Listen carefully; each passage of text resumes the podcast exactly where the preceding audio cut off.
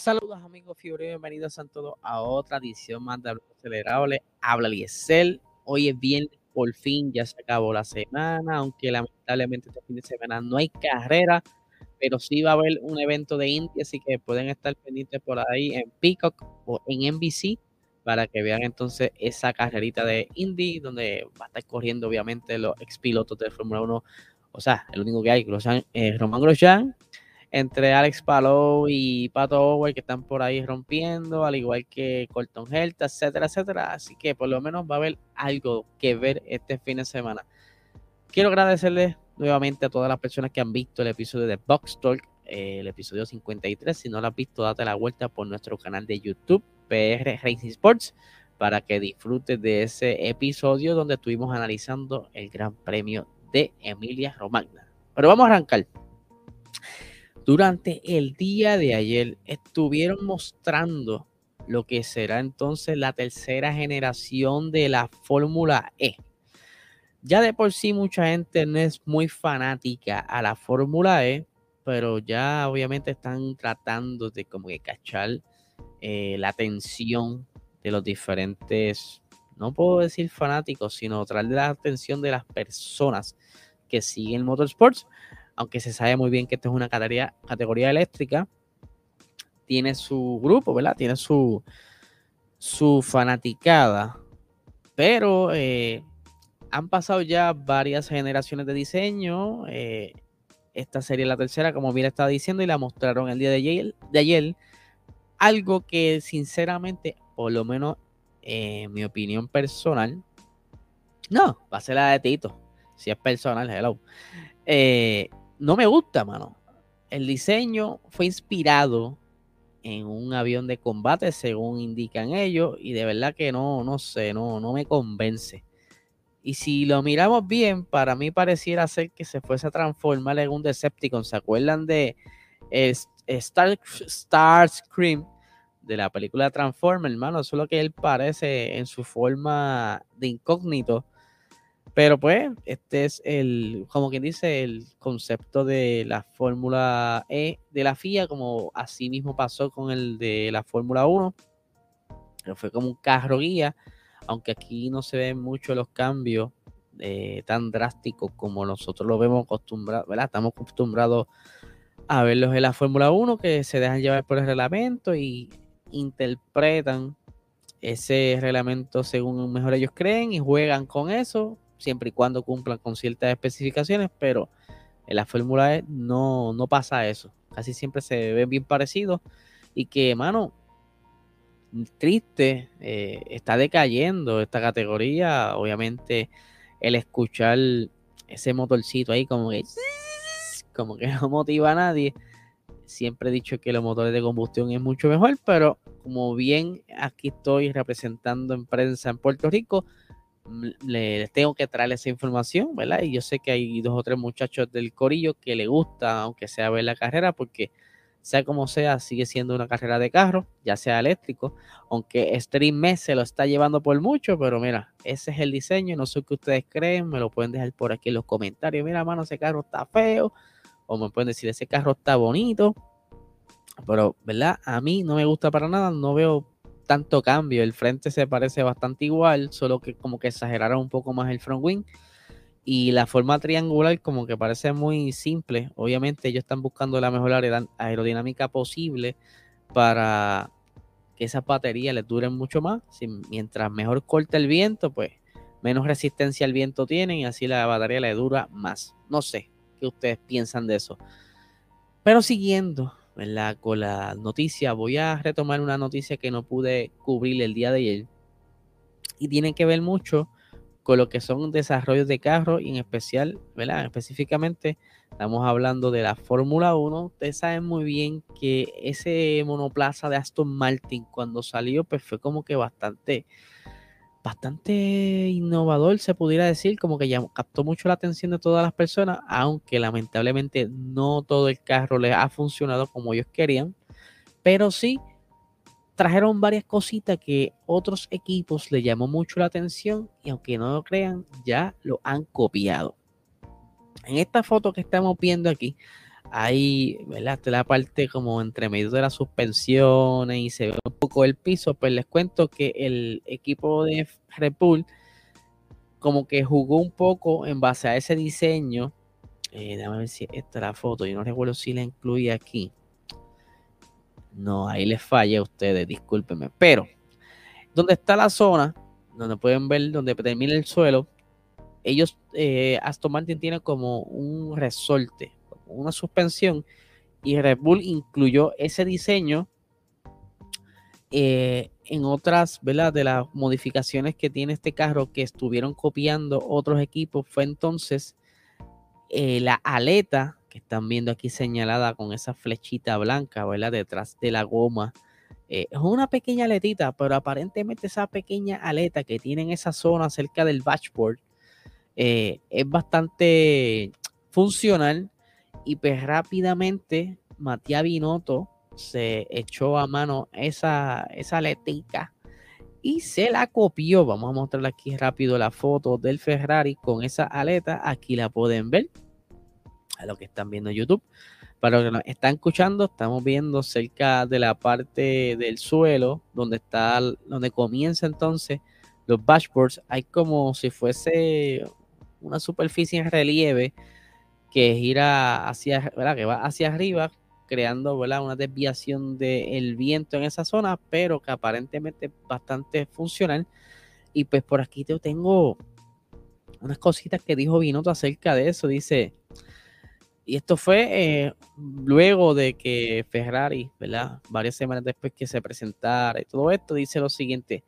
Sobre el F175 ya tiene un detalle de un monoplaza que se presentó en los últimos días. Obviamente esto fue antes de, comenzar la temporada y especialmente en esa primera fase, todos nos estaremos vigilando muy de cerca.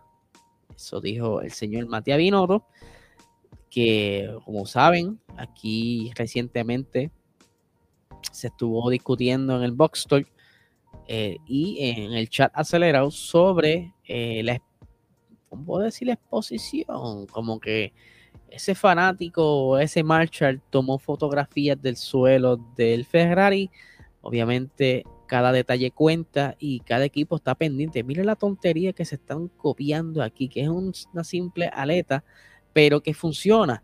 Red Bull, por su parte, le agradó esa idea, pero ya que la parte del suelo de Red Bull es más compleja, pues ellos tardaron un poquito en integrar esta idea, pero sí ya la tienen, ¿verdad? La adaptaron recientemente en su, en su monoplaza, aunque no es tan notable como la de Ferrari y Aston Martin, pero sí la incluyeron. Y otros equipos que estuvieron incluyendo esta mejora es el monoplaza de Fernando Alonso del fin de semana pasado. Aunque en la foto que le estoy incluyendo se ve bien pequeño, hay una como un, una ampliación, ¿verdad? En ese, círculo que aparece en la foto, donde se, donde se puede notar entonces esa aleta y se puede ver también el diseño antiguo y el diseño que estuvieron utilizando durante el fin de semana de Emilia Romana, donde lamentablemente esa era una de las esperanzas, ¿verdad? Probar cómo funcionaría toda este nueva, esta nueva configuración de suelo, pero lamentablemente quedó fuera por el toque con el señor eh, Mick Schumacher a causa de ese revolú en, el, la chicane de Tamborero en, esa primera vuelta, ¿verdad? En ese comienzo de carrera.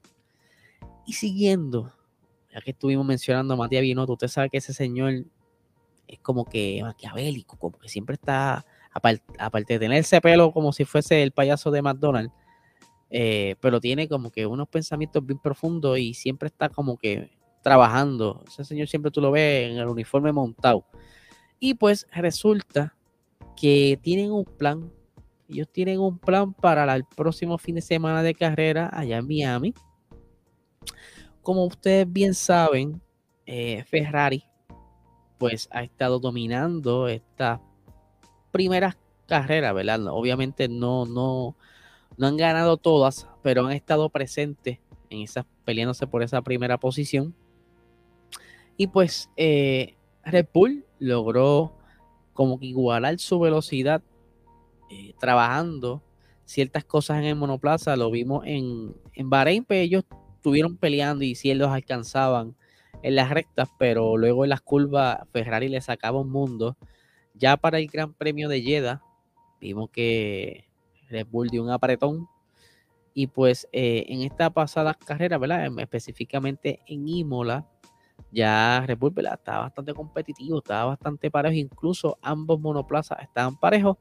Y mira, yo no, yo no voy a seguir hablando aquí, yo se los voy a leer según las expresiones de Matías Binotto, porque no me voy a inventar lo, que estoy diciendo para que ustedes vean, ¿verdad? Dice, el plan es, eh, antes de leer lo de Matías Binotto, es encontrar velocidad punta. Eso es lo que ellos quieren. Ellos quieren entonces sacar ese poquito más de velocidad punta. Eh, ellos no han jugado mucho con la configuración, como tampoco han traído ninguna actualización grande o alguna pieza, ¿verdad? Que sea de, de resultados significativos. Pero sí, ¿verdad? Tienen un plan. Y esto es lo que dice Matías Binotto. No, no traeremos el paquete principal aquí. Pero aún así, tendremos algunas piezas nuevas. Debido a que Miami es un circuito de alta velocidad en comparación con lo que hemos visitado hasta el momento, en términos de carga aerodinámica, correremos con algo diferente. Con suerte, el nivel de carga aerodinámica que traemos a Miami estamos bastante seguros de que será suficiente, pero también sabemos que Red Bull tiene un buen paquete de carga aerodinámica media slash baja, por lo que serán bastante competitivos. Será una pista completamente nueva, un nuevo desafío para todos nosotros. Es muy interesante y tengo mucha curiosidad de ver qué sucede allí. Eh, dice aquí, ¿verdad? Luego que le están preguntando que, que van a traer acerca el porposing, Dice, todavía estamos trabajando en el porpoising, que como aún pueden comprobar es bastante visible. Lo sufrimos más que Red Bull y ahí también hay algo de potencial de rendimiento que debemos intentar desbloquear.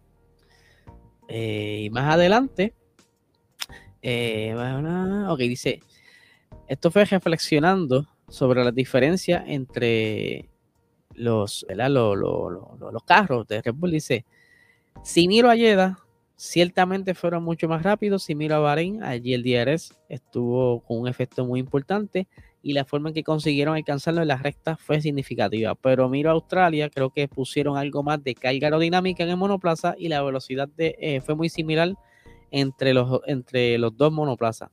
Si nos fijamos en los alerones traseros que tienen, sin duda aumentaron la carga aerodinámica, que de hecho, eh, en el pasado fin de semana los comentaristas estaban hablando con Christian Horner y le hicieron una broma y dicen, oye, ese alerón trasero tuyo, eso parece un banco de parque, eso está bien grande.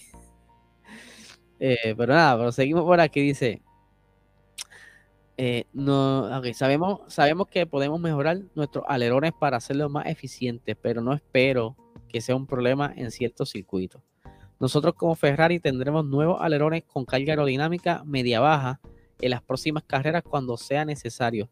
Y luego es solo una cuestión de compromiso sobre lo que crees que es mejor en términos no solo de tiempo por vuelta en clasificación, sino en ritmo de carrera y degradación de neumáticos.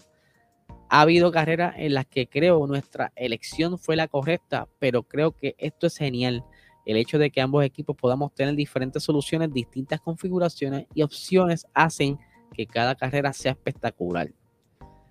Ustedes saben muy bien que carrera a carrera, pues los setups, las configuraciones son distintas. Lo vimos con McLaren, que gracias a lo que vieron en Australia pudieron encontrar parte del problema que tenían y al igual que Haas, Haas en, ciertas pistas va a tener problemas como en otras pistas se va a ver más cómodo. Es como todo. El carro está diseñado con un principio, pero cada escenario es distinto. En Monza, el carro pues, le quitan La, la, mayor de carga aerodinámica posible para que el carro no tenga ningún tipo de resistencia y pueda ir lo más rápido posible. Por eso ustedes se acuerdan que en esas carreras como Monza, el alerón trasero parece, parece desaparecer si lo ves de frente, de tan fino que es. Mientras que ahora mismo, como están viendo la fotografía que tienen aquí en YouTube, el, en comparación del alerón trasero de Ferrari con el de Red Bull, el de Red Bull sobresale mucho más. Y eso pues es algo bien interesante, cómo la ingeniería trabaja, la parte de aerodinámica, que con tan solo ciertas curvaturas, ciertas zonas donde tú subas o bajes, pues tienes un efecto grande en pista. Algo que no mucha gente pues entiende y piensa que esto es como indie y no es así. Aquí cada carrera ellos tienen que ir ya pensando qué van a hacer para traer quizás un setup base y trabajar sobre eso a medida que van eh, dando vueltas en las prácticas. Es que entonces van el, piloto dando ese feedback. Mira, eh, entrando a la curva, siento que se me va mucho del frente. Necesito que entonces al frente tenga más carga aerodinámica para compensar. Eh, o si no, mira, saliendo de las curvas se me está yendo de atrás y no me gusta eso porque puedo meter las patas, hacer un spin o me está robando mucho tiempo eh, en, la, en, curva, ¿verdad? El salir de la curva y hay que solucionar eso. Eso juega con el alerón trasero, el alerón delantero y ciertos detalles en las partes del suelo. Por eso es que carrera a carrera, pues, las personas que no saben mucho no lo notan, pero los que sí son bien apasionados notan ciertas cosas, en específico, pues los periodistas, que siempre están pendientes, obviamente, para traer la información a toda la fanaticada, esa data técnica que tanto nos gusta a nosotros. Así que nada, Corillo, este es el episodio de hoy. Espero que les haya gustado. Por favor, comenten qué ustedes piensan, ¿verdad? Sobre todas las noticias que estuvimos hablando el día de hoy como también estén pendientes que el día de hoy estará saliendo el episodio de Patreon. Si no está suscrito al Patreon, les recomiendo que se den la vuelta y por lo menos prueben con el tier de 5 dólares que estás eh, accesando al formato audio del episodio y puedes escucharlo y ¿verdad? probar un poquito de lo que estamos haciendo en Patreon y si te gusta, pues subes 3 dólares más y con 8 pesos tú puedes ver los episodios completos formato video o por lo menos escucharlo como tú quieras, porque vas a tener las dos opciones. Eh, y con ese poquito que nos aporta, pues nosotros seguimos trayendo cositas, ¿verdad? Para mejorar todo esto, que si un micrófono mejor, que si una lombillita aquí, una cosita allá, ¿verdad? Para que todos ustedes puedan disfrutar de todo esto. Así que nada, gente, no les quito más tiempo, que tengan excelente fin de semana.